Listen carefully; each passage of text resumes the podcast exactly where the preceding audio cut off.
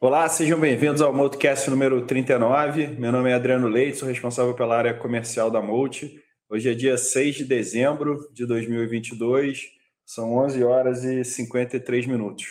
Junto comigo eu tenho o Luiz Paulo Aranha e o Cássio Bruno, que são os gestores. Vamos começar, como de costume, a gente vai abrir com um cenário internacional, depois a gente aborda o cenário local e a gente fecha falando da performance dos, dos fundos e como é que os fundos estão, posicionados. Cássio, vamos de cenário internacional, então a gente vai avançando aí no ciclo, né? Acho que a gente vem já verbalizando isso há pelo menos dois podcasts, né? Que a gente vem entendendo assim que o grosso do ajuste monetário está relativamente precificado, a gente vai avançando e vai indo aí para uma, uma trajetória de desaceleração da economia. A gente começou a ver aí alguns sinais aí no, no mês passado. Eu acho que junto aí com, com esse destaque tem também a, a questão da China, né? De, de com relação ao tratamento do Covid, se ela vai aliviar estímulo uh, monetário, enfim. Como é que você pode resumir o mês passado e, e tentar traçar um prognóstico aí para frente? Bom, legal. Bom, mês passado é é foi um mês em que os mercados se aliviaram um pouco, né? Principalmente a, a, os mercados em que, que eram mais dependentes de juros e, e os mais dependentes de China. Então, foi um mês bom para tudo que é ligado à China, os ativos de China e ligados ao, ao, aos juros. Então, acho que alguns dados saíram, né? Acho que o primeiro dado que saiu, é, que foi, teve muita relevância, foi um, um, Core CPI, né? Que é o, o núcleo da inflação americana melhor, é, mostrando aí alguns sinais de aceleração, focado principalmente aí em, em, em habitação, que é, que é um componente muito relevante do índice americano. É, e aí deu um pouco um certo otimismo no mercado, os, os, caiu bastante as taxas de juros lá fora. Junto a isso, teve uma ata do Fed em que ele discute, discute muito os lags, né, que é o atraso entre a política monetária e o efeito na economia, de sorte que o, o mercado de juros ele cedeu bastante no mês passado. Quando a gente olha para esse movimento, a gente já acha atualmente aqui que, que a parte de juros já foi. Então, aquele, aquele, aquilo que a gente vinha falando, que os juros já tinham andado bastante, que, que deveria ter algum, alguma volta e o mercado ia se questionar mais. A sensação nossa é que isso já foi. E agora eu passo para a próxima parte do ciclo, que é como que vai ser a economia americana no próximo ano. Quando a gente olha para isso, a gente já vê com, com um pouco mais de pessimismo, né? A gente, a gente vê o, já algum tipo de, de revisão dos números de, americanos, né? Então, tanto em PIB quanto em crescimento é, do lucro das empresas, mas assim parece que ainda tem espaço para que isso aconteça. Uh, mais revisões de PIB, mais revisões de, de, de IPS, né? Que é o que é o lucro e isso deixa a gente já um pouquinho menos otimista com o mercado lá fora, é, aguardando aí os próximos passos de, de economia. Então, a única coisa que a gente vê como positivo na outra ponta é que as empresas estão começando a reduzir muito o custo. Então, a gente entra num processo em que a economia como um todo vai mal, as empresas reduzem custo. Quem tem mais custo para reduzir, acho que é um beneficiário aí nos próximos meses. Então, um pouco essa, essa ideia. A China é, melhorou muito, então muitas das coisas que a gente até vinha falando sobre isso, que era relacionada à eleição, então o Covid muito relacionado à eleição. Uh, os ativos de China andaram bastante. Também estamos numa ponta aqui um pouco mais cética de quanto mais pode andar. A gente ainda tem algum posicionamento no, nos, nos nossos multimercados, mas já entrando numa fase mais de ceticismo uh, de quanto que isso pode ainda ter perna. Legal. Bora, né? Brasil. O Brasil foi no caminho oposto, né? Então, Sim. quando a gente gravou o último podcast, acho que a lua de mel estava começando a acabar ali, depois daquela primeira semana que o mercado se animou com a, com a vitória do, do Lula. É, o que veio de Brasília, assim, né, em termos de discurso, bastante hostil assim para o mercado, e a gente teve um recrudescimento enorme. Como é que você viu esse, esse movimento E, e, como é que explica é, o preço dos ativos vis-à-vis -vis essa, essa piora de, dos fundamentos? Então, no mesmo dia né, que saiu o CPI americano, teve um discurso do Lula que mudou bastante as expectativas de mercado. Então, antes daquele discurso, é, se acreditava que você teria um governo mais pragmático e o mercado consolidou que você não vai ter né, esse governo mais pragmático.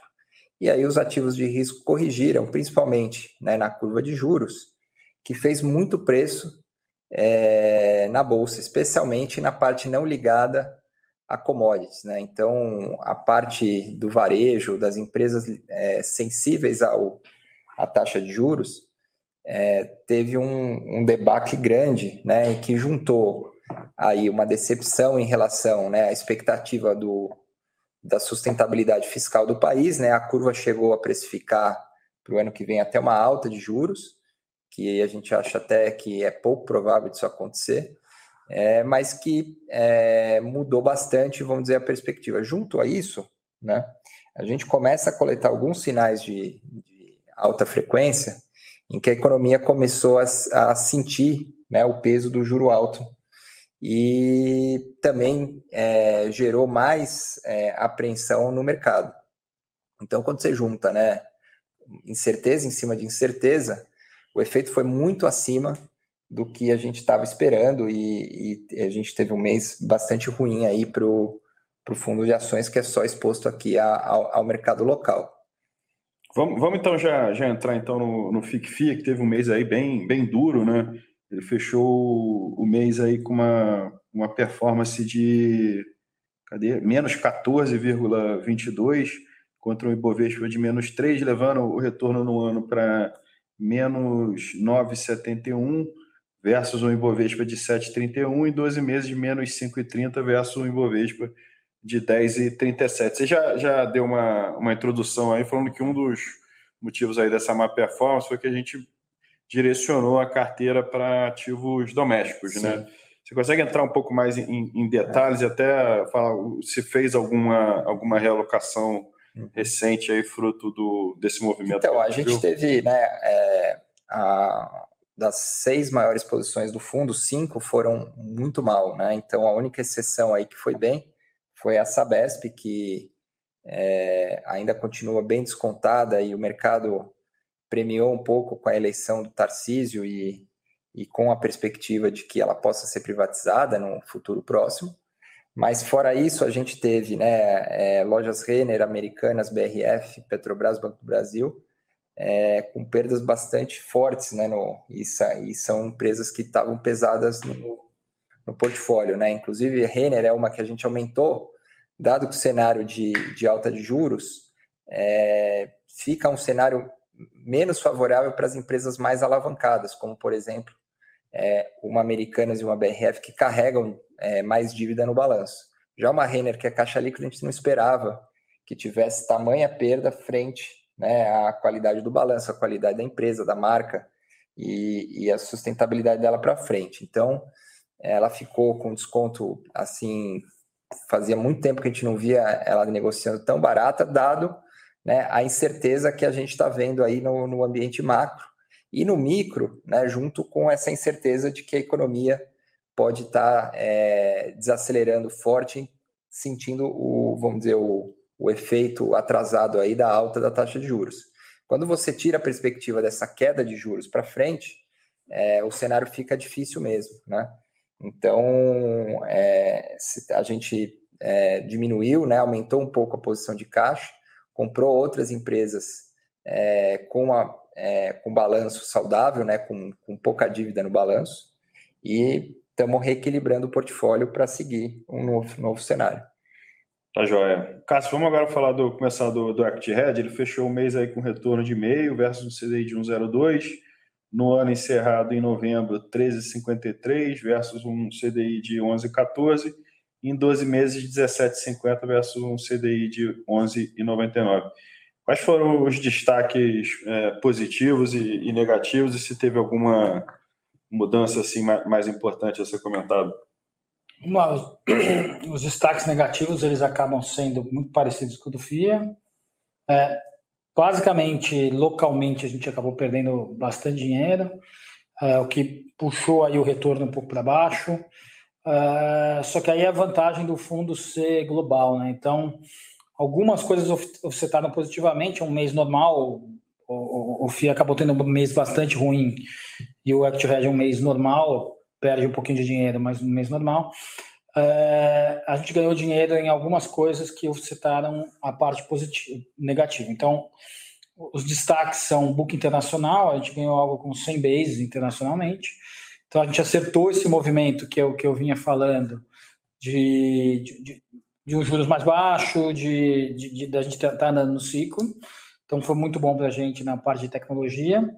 Uh, a gente acertou é, ao longo do mês um posicionamento mais tático, comprado internacional, comprado nos Estados Unidos, vendido em Brasil, uh, que, que ajudou bastante na, na parte macro, uh, e a gente acertou uh, já localmente uma compra de vale e venda de outras commodities. Então, a gente teve vale contra Petri, vale contra contra Suzano, que foi um, enfim, que foi super positivo no mês passado. E aí, quando a gente olha na parte negativa, foi bastante espalhado. Foi um monte de coisa ali, varejo perdeu, perdeu em mercado, setor financeiro, perdeu em, enfim, é, em food, perdeu muita coisa. Então, é um mês normal, mas um mês que, que, que assim, a gente vem sofrendo ao longo dos últimos dois, três meses. Tá bom. Para fechar, vamos falar do comentar sobre o Long Bias. Ele fechou o mês de novembro menos 4,61 versus um CDI de 1,02 e um Ibovespa de menos 3,06. No ano, o fundo está com 10,90 versus um, um CDI de 11,14 e um Ibovespa de 7,31. Em 12 meses, o fundo está 17 versus o CDI de 11,99 e o Ibovespa de 10,37.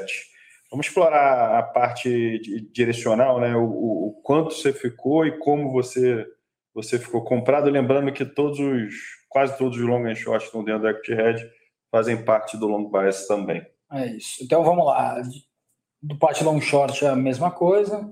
A parte do FIA é um percentual do, do long bias, que foi a parte que acabou indo pior no mês passado. E a gente conseguiu offsetar uh, algumas coisas operando uh, bem o, o, o, o internacional quanto o local.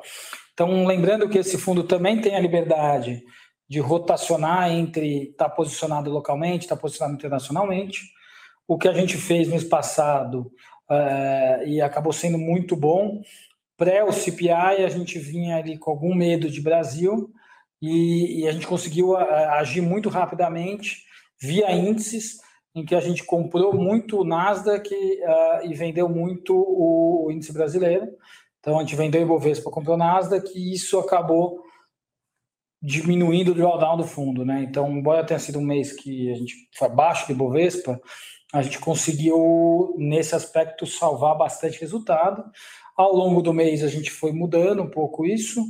Uh, hoje, a gente está mais ou menos 50% comprado no fundo, uh, que é o neutro, bastante sem opinião, um pedaço internacional, um pedaço local, um pedaço local principalmente via via a, a carteira do FIA e o pedaço local via índices, mas também oscilando muito entre o local e o internacional. Lá fora via índice. O lá fora via índice também oscilando muito entre esses, esses dois mercados, já com um pouco mais de medo do internacional, como eu comentei uh, aqui, uh, um pouquinho atrás na, na parte macro.